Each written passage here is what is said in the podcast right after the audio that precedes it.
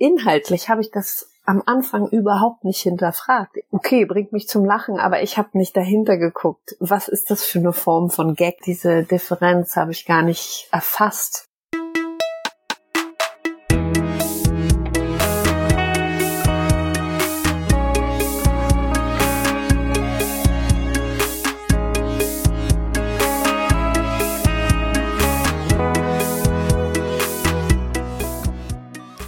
Herzlich willkommen bei Setup Punchline.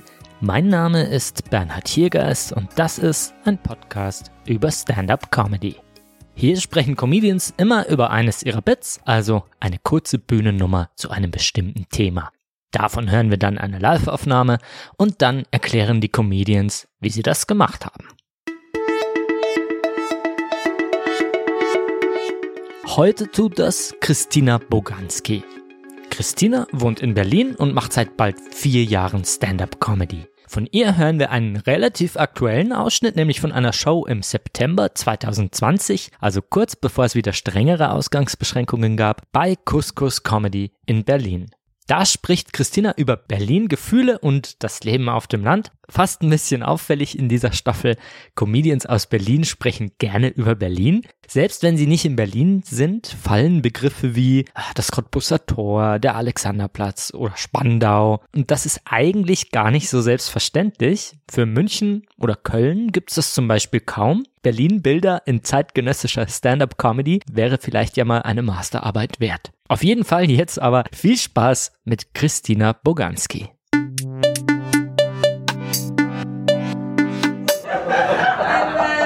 so lange hier in Berlin. Ich komme eigentlich aus Hamburg und ich bin gerade total viel so auf den Straßen unterwegs, um die besser kennenzulernen. Und letztens fliegt so ein Typ in seinem Auto an mir vorbei, macht die Scheibe runter, guckt mich an und schreit Schlampe! Einfach so. Und ich war richtig schockiert, weil ich so dachte, ey krass, das kann sich unmöglich so schnell rumgesprochen haben.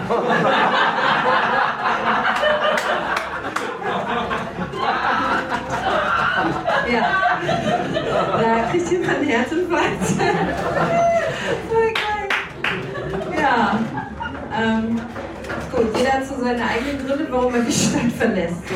Jetzt bin ich hier in Berlin und äh, ich habe das dann meiner Schwester erzählt und meinte so, ey, glaubst du was? Der hat Schlampe zu mir gesagt und meine Schwester wohnt auch hier in Berlin und sie so, ja, nimm das mal nicht so persönlich, der hat dich mit mir verwechselt.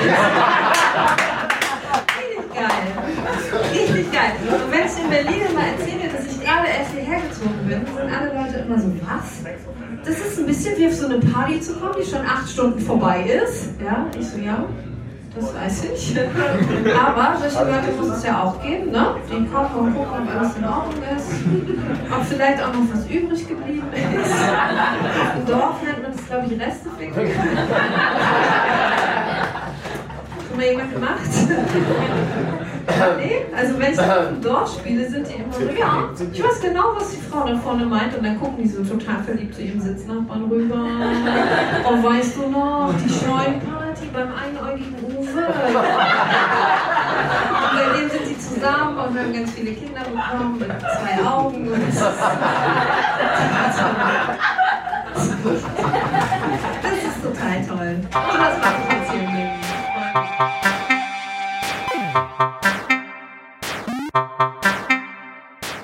Hallo, ich bin Christina Boganski, ich bin 39 Jahre. Ich wohne in Berlin und ich mache, sobald es wieder möglich ist, unbedingt Stand-up-Comedy.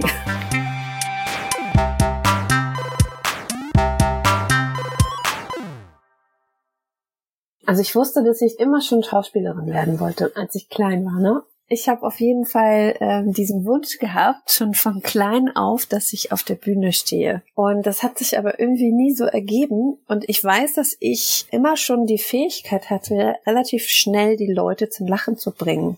Also so eine Gruppe von Menschen fiel mir immer leicht. Auch so unbekannte Menschen, immer irgendwo einen lockeren Spruch, auf der Lippe und so, dass die Leute lachen. Und dann habe ich eine sehr wilde Phase in meinem Leben gehabt, Party und Alkohol und Exzesse und immer in der Nacht unterwegs und da halt so immer unter dem Einfluss von Alkohol, habe ich auch manchmal so Shows abgeliefert, die wirklich grandios waren. Und ich habe dann irgendwann damit aufgehört, Alkohol und so und Party und so. Und habe dann aber gedacht, diese Fähigkeit möchte ich quasi aus der Nacht mit in den Tag bringen, um das jetzt mal so total schmulzig auszudrücken. Weil ich so gedacht habe, ja, es ist ja was, was ich kann. Und das kann ja nicht nur sein, dass ich das nur äh, kann, wenn ich was getrunken habe, sondern das schlummert ja in mir. Und dann, wie, wie das halt immer so kommt, habe ich angefangen, so einen Schauspielkurs zu belegen und hatte damals so eine Idee für so einen Charakter, den ich irgendwie ausarbeiten wollte. Und das hat aber alles nicht so funktioniert in den Schauspielkursen. Da war es auch eher so, dass das alles so, Schauspiellehrer eher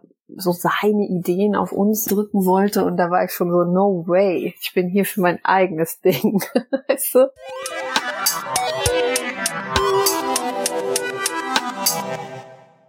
Ich habe angefangen im Juli 2017. Das sind dreieinhalb Jahre ungefähr. Ich weiß sowas. Ist doch ein wichtiger, wichtiges Datum. Nee, ich habe ähm, tatsächlich so einen Kurs gemacht in Hamburg, drei Monate lang. Ich habe damals noch in Hamburg gewohnt, wo man so ein bisschen so minimales Handwerkszeug für so eine Comedy-Nummer irgendwie bekommt. Und dann war die Abschlussprüfung quasi, dass man sein siebenminütiges Set aufführt, so wie so eine Abschlussarbeit. Und deswegen weiß ich das Datum noch ganz genau. Und seitdem habe ich auch nicht mehr aufgehört. Drei Monate ging der Kurs. In diesen drei Monaten haben wir erstmal so ein bisschen Theorie gemacht, haben uns so Stand-up-Sachen angeguckt, verschiedene und auch Comedy in Deutschland, Amerika, England, dann haben wir überhaupt erstmal so Grundsätze wie, was ist ein Punchline, weißt du, so Setup, was braucht ein guter Joke, irgendwelche Tools, wie man auf Punchlines kommen kann. Also so ganz systematisch einfach vorgehen in, in dem Schreibprozess. Dann hatten wir noch einen Schauspiellehrer dabei, der uns ein bisschen bei der Bühnenpräsenz geholfen hat. Und dann halt, wie gesagt, das Schreiben, ne? Das Schreiben der, der ersten eigenen Nummer. Und es war halt ganz cool, weil das einfach super intensiv war. Drei Monate. Wir haben uns drei Monate lang zweimal in der Woche für drei Stunden getroffen. Ich würde sagen, das hat mir auf jeden Fall so einen, so einen Vorsprung gegeben. Bin halt mit einer fertigen Nummer auf die Bühne gekommen. Ich hatte halt sieben Minuten mit einer relativ hohen Gagdichte.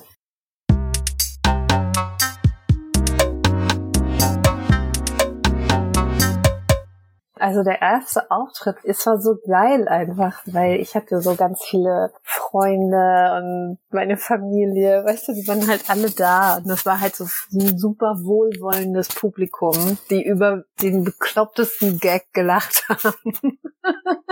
weißt du, so dass das einfach so ein geiler Push war. Und es hat mir so viel Spaß gemacht einfach auf der Bühne zu stehen. Und ich, ich habe so gemerkt, ey, das ist, das ist genau mein Ding. Und dann habe ich halt gleich, weil ich halt voll so, ich wollte halt dann auch ein realistisches Feedback und bin dann auch wirklich gleich nach diesem Auftritt im Juli, bin ich dann Ende Juli direkt nach Berlin gefahren, weil die da auch erzählt hatten in dem Kurs, ja, es gibt die Scheinbar, das ist so eine so, so ein Varieté und da kannst du hin und dich anmelden und dann ist es ein ganz unterschiedliches Publikum und da geh mal hin und so und dann bin ich erstmal in die Scheinbar und habe dann da nochmal den Auftritt gehabt und war auch noch im Mad Monkey Room, so ein Club hier in Berlin. Hab mich da so reingefuchst und habe dann meine ersten, ich sag mal so Bombing-Erfahrungen gemacht. dass du natürlich irgendwie erstmal merkst, oh, okay, krass, ist ja doch nicht alles so easy. Aber ich bin dann dran geblieben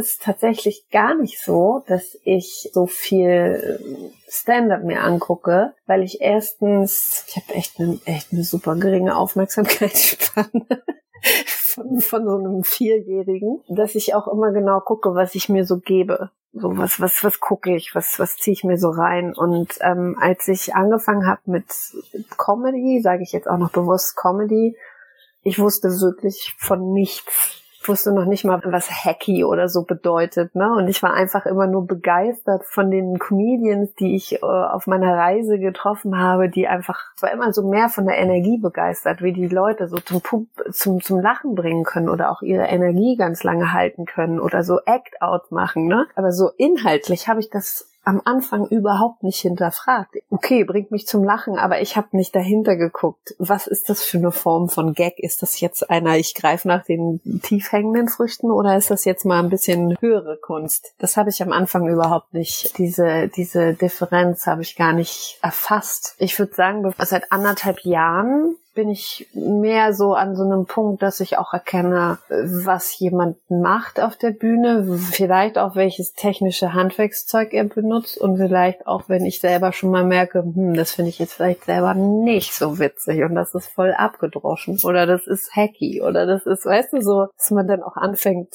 mit so Fachbegriffen um sich zu schmeißen. Und ich selber schaue tatsächlich, gucke jetzt auch viel auf so Frauen, was es so ähm, für Frauen gibt, nicht in der deutschen Szene eher. Also ich gucke nach Amerika, da gucke ich jetzt natürlich und die Szene da, das, das interessiert mich schon. Und ich mag einfach den amerikanischen Stand-up. Je länger ich dabei bin, dass ich auch sage, mein Stil ist immer noch eine Mischung aus, ich mache Comedy, aber eigentlich will, will ich in die Stand-up-Richtung. Und für mich ist das halt ein Unterschied, Stand-up oder Comedy.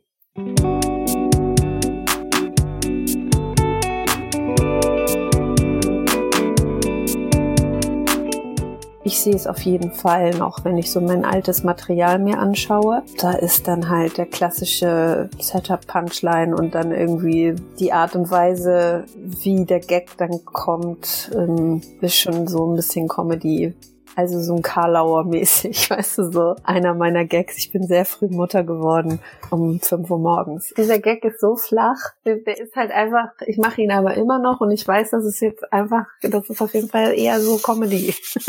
das ist jetzt nicht Stand-up. Für mich ist Stand-up halt diese authentische Erzählweise und so und das geht eher jetzt auch in meine Richtung und das ist auch eher mein Stil, den ich weiter ausbauen möchte.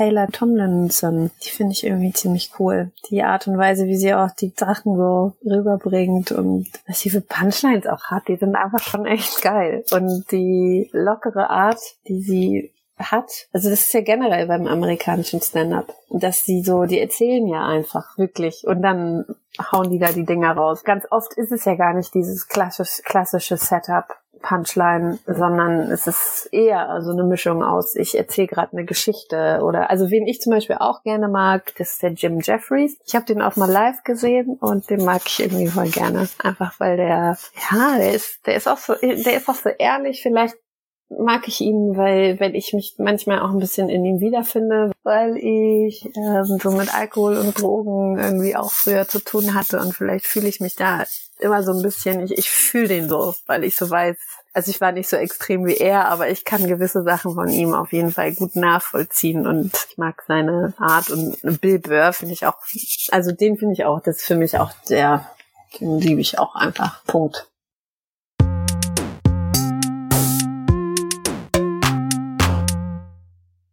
Ich war sechs Wochen in Berlin und ich weiß, dass ich von einem Open Mic gekommen bin mit dem Fahrrad. War so ein bisschen dunkel und ich bin halt zurück nach Hause gefahren auf mein Fahrrad. Und dann ist es halt wirklich passiert, dass diese Typen in ihrem Auto an mir vorbeigefahren sind und einfach Schlampe schreien. Äh, ich bin dann schon so, so im personifiziertes äh, Comedy also ich lebe das halt, weißt du, dass ich dann halt sofort, dass sich mein Comic Mind einschaltet und sagt so, hey, das ist eine richtig witzige Situation. Da ist was drin. So, ich sehe das sofort so, okay, das und dann gehe ich quasi damit, es ist wie so, ich gehe dann damit schwanger, dann erzähle ich das vielleicht auch Leuten und dann gehst du damit auf die Bühne und dann probierst du das aus und dann funktioniert das und dann funktioniert der jedes Mal. Das ist halt einfach mein stärkster Opener im Moment. Eine Zeit lang hatte ich, äh, als ich kurze Haare hatte, sah ich ein bisschen aus wie der Junge auf der Kinderschokolade. Dann habe ich den Gag immer gebracht, dass ich der Junge auf der Kinderschokolade bin. Das war auch immer gut. Den kann ich jetzt gerade nicht mehr machen, außer ich habe es jetzt ein paar Mal ausprobiert, dass ich auch gesagt habe, ja, im Gesicht. Ich beziehe mich dann nur auf mein Gesicht und dann gucke ich halt irgendwie besonders und grinse so komisch. Und dann sieht es auch immer noch aus, als wäre ich irgendwie der Junge auf der Kinderschokolade.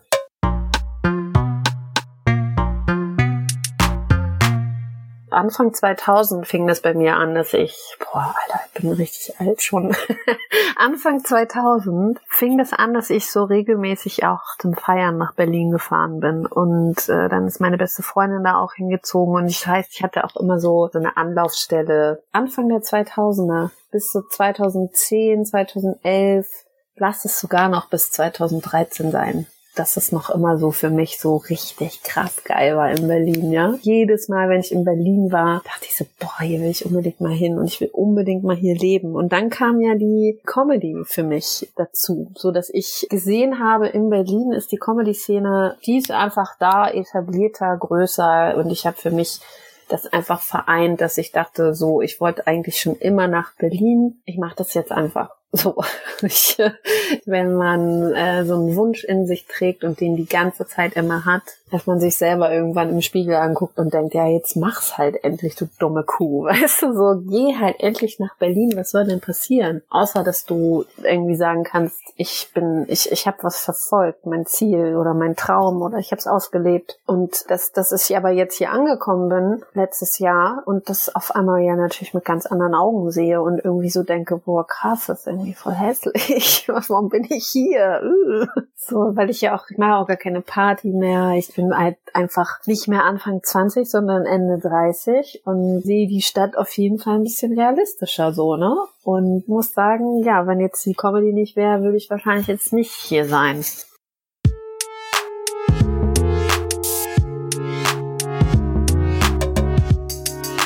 Ich bin ja Sozialpädagogin. Das habe ich studiert und habe irgendwie über zehn Jahre in dem Beruf gearbeitet. Und das ist halt was, wo ich immer wieder darauf zurückgreifen könnte. Selbst, also wenn jetzt gar nichts mehr geht, weiß ich, kann ich als Sozialpädagogin arbeiten. Ich würde mich dann aber auf, ähm, auf jeden Fall auf mein Writing, also konzentrieren. Also immer mehr denke ich, dass das mein Ding ist, dass ich einfach auch die Möglichkeit haben muss in dem, was ich mache, dass ich immer so meine, meine Kreativität ausleben kann. Natürlich kann ich auch kreativ sein als Sozialpädagoge. Ne? Also ich, ich sehe das nicht, dass man immer in kreativen Jobs sein muss, um kreativ zu sein. Ich weiß aber, dass ich so dieses, dieses Künstlerische eher so für mich sehe. Und das auch schon immer.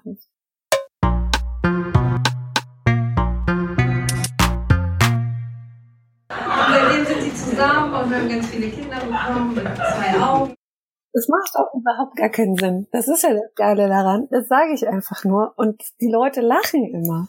Es macht überhaupt gar keinen Sinn. Ich selber sag einfach nur dazu, wie so ein, so ein kleiner, so ein Salz, ich streue noch ein bisschen Salz und sage, ja, mit zwei Augen. Einfach mal so. Und die Leute lachen. Vielleicht, weil sie irgendwie so denken, so, hä? Aber wieso? Und was ist mit dem Uwe? Weil ich vorher sage, mit dem einen Auge. Haben die dann vielleicht Sex mit dem Uwe gehabt? Und das ist so, das ist alles so ein bisschen so ein ganzes, was ja dann wiederum diese, diese, ich gehe äh, auf eine Scheunenparty und mach Reste ficken, was es dann ja noch lustiger macht. So die Situation Situationen, alles ist vermischt, jeder mit jedem. Das Lustige ist halt, mit dem einäugigen Uwe, der ist mir auf der Bühne, ist das mir eingefallen. Das war wie so eine Art Impro-Geschichte, die ich da gemacht habe. Das ist einfach gekommen. Und dann denke ich mir auch, wie geil ist das denn? Weißt du, du stehst auf der Bühne und, und dann ist mir auf der Bühne der Rest eingefallen. Und dann beibehalten, ja.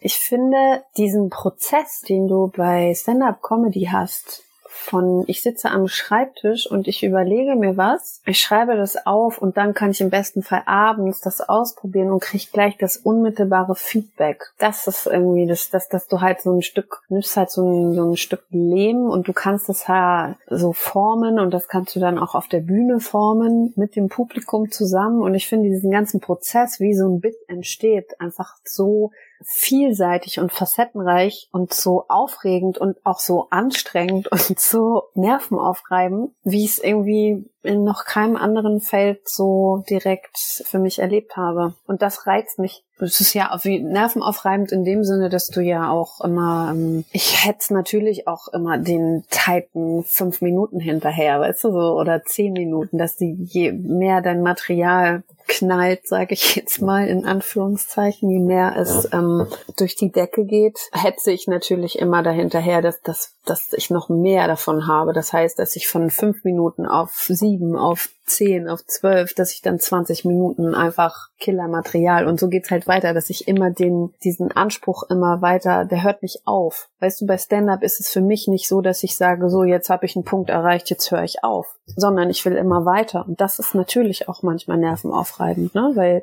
ich glaube, dass die Leute, die das machen, die können das auch nachempfinden, was das bedeutet, so einen Prozess so zu leben. Das können nicht alle Leute verstehen.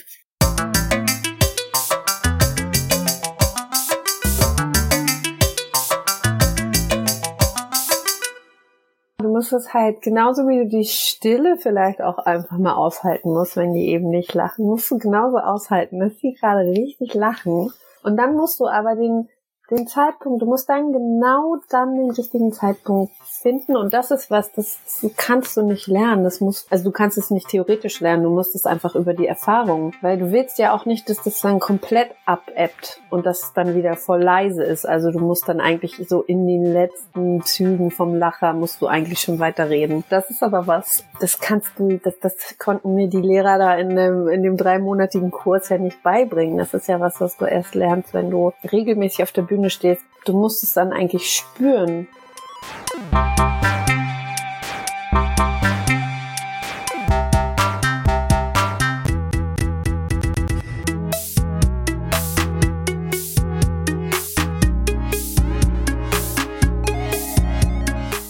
Das war Christina Boganski mit ihrem Bit über Berlin und das Leben auf dem Land. Ich freue mich sehr, dass sie heute bei mir war. Von Christina haben wir eine Aufnahme vom September 2020 gehört bei Couscous Comedy. Die gibt's leider online, aber nicht zum Nachhören. Christina findet ihr auf YouTube oder im normalen Internet. Alle Links gibt's wie immer in der Beschreibung der Folge. Der Podcast ist Teil von www.setup-punchline.de, dem Magazin für Stand-up Comedy. Bis zum nächsten Mal. Mein Name ist Bernhard Hiergeist und das war Setup Punchline ein Podcast über Stand-up Comedy.